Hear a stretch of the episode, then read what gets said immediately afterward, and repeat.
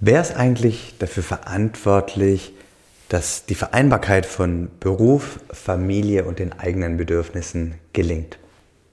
Das Unternehmen oder die Mitarbeiterin der Mitarbeiter? Genau zu dieser Frage möchte ich heute mal sprechen. Dass Vereinbarkeit gar nicht so einfach ist, ich glaube, darüber sind wir uns alle einig. Und was heißt eigentlich gute Vereinbarkeit? Das ist natürlich total individuell und das entscheidet jeder für sich selbst.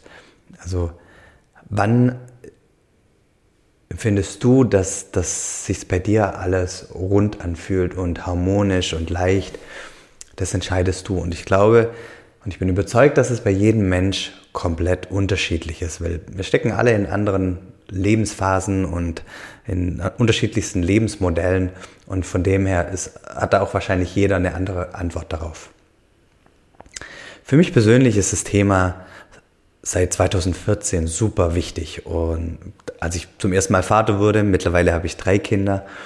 Und mein Gefühl ist, dass ich in den letzten Jahren und vielleicht auch im letzten Jahrzehnt, in den letzten Jahrzehnten immer größeres Bewusstsein dafür gibt, dass Mütter und Väter die Absicht haben, sowohl erfolgreich im Beruf zu sein, aber auch Familienmensch zu sein.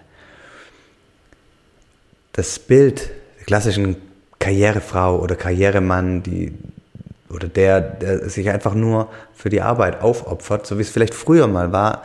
Ähm, vor allem bei den Männern, ja, Familie, äh, Beruf steht an erster Stelle und ganze Thema Familie und Kinder, darum kümmert sich die Frau.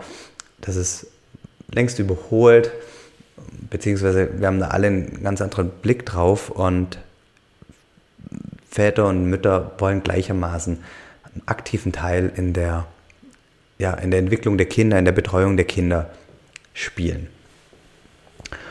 Also für die, für die Eltern ist es total wichtig, das Thema. Und aber auch für die Unternehmen ist es total wichtig aus, aus zwei Punkten.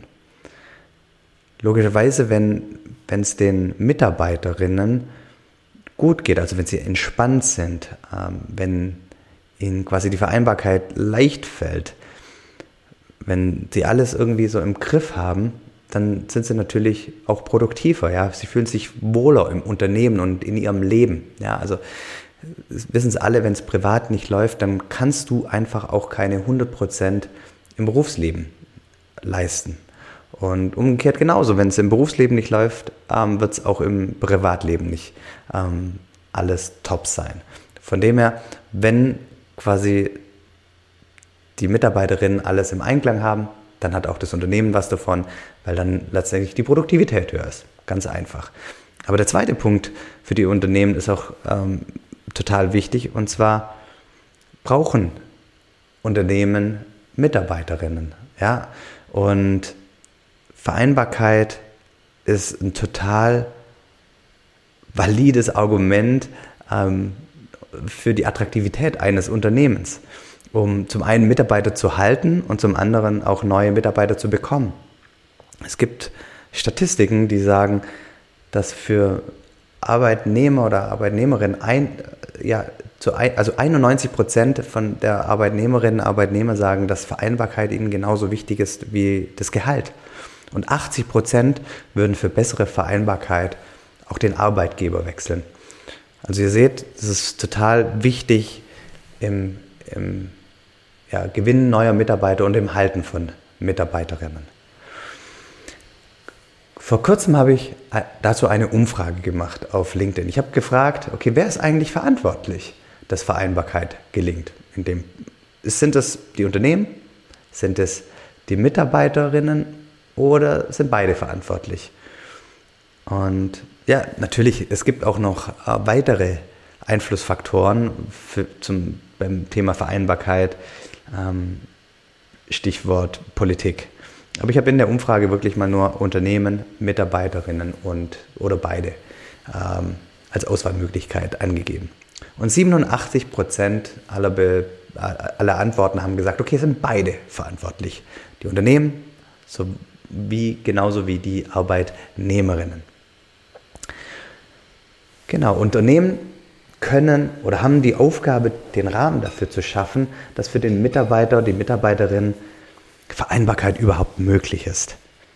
Und das können ganz viele Möglichkeiten sein. Und wie beispielsweise flexible Arbeitszeiten, mobiles Arbeiten, Führung in Teilzeit, Unterstützung nach der Elternzeit, beispielsweise durch Coachings oder ja, ähm, das Familienmensch-Programm, das, das ich meinen Mitarbeiterinnen zur Verfügung stelle. All sowas ähm, bietet letztendlich den Rahmen. Und auf der anderen Seite hilft es natürlich nichts, wenn ich das meinen Mitarbeiterinnen alles zur Verfügung stelle und der Mitarbeiter oder die Mitarbeiterin nicht seinen Teil dazu beiträgt und für die eigene Vereinbarkeit sorgt. Also wenn, wenn er die, zum Beispiel so Sachen wie Selbstführung außer Acht lässt oder die Weiterentwicklung und quasi, wenn ich nicht das, was das Unternehmen mir zur Verfügung stellt, nicht beherzige und annehme oder aber auch meinen Teil dazu beitrage, ähm, dass es gelingt. Also auch völlig losgelöst von dem, was das Unternehmen anbietet. Und wie ist es bei dir? Also wenn du Führungskraft bist, und du Menschen in deinem Team hast, wie lebst du das? Sprichst du mit den, deinen, deinen Mitarbeiterinnen und fragst ganz konkret, was sie brauchen, wie du sie unterstützen können, kannst oder wie ihr als Unternehmen die Mitarbeiterinnen unterstützen können. Weil das kann auch ganz individuell sein. Und ich, ich will, will, auch gar nicht sagen, was da die besten Maßnahmen sind, weil, wie gesagt, jeder Mitarbeiter und jede Mitarbeiterin und das mit Sicherheit auch branchenabhängig sind ähm, einfach unterschiedliche Maßnahmen total wertvoll. Nimm das mal mit und falls du es noch nicht getan hast, geh mal auf deine Kollegin zu. Und genauso, wie ist es bei dir als Mutter oder Vater? Wie gut gelingt dir Vereinbarkeit? Wie gut gehst du mit deiner eigenen Verantwortung um? Ja, bist du auf dem Standpunkt, sagst, ja, nee, andere dürfen das für mich regeln, mein, mein Unternehmen und mein Arbeitgeber darf da mehr machen, die Politik darf da mehr machen. Aber die Frage ist, was kannst du machen, damit es dir besser gelingt? Was könntest du besser machen? Und dazu lade ich dich ein, darüber mal nachzudenken, darüber wach zu werden und Schreib mir gerne auch deine Gedanken dazu an ja, familienmensch.mindsetmovers.de, wenn du da ähm, Gedanken dazu hast oder generell lade ich dich ein, wenn du Fragen hast, die ich mal hier im Rahmen des Podcasts beantworten darf oder soll, freue ich mich total über deine Nachricht. In diesem Sinne, ich wünsche dir einen großartigen Tag und ganz viel Spaß. Noch ein Hinweis in eigener Sache.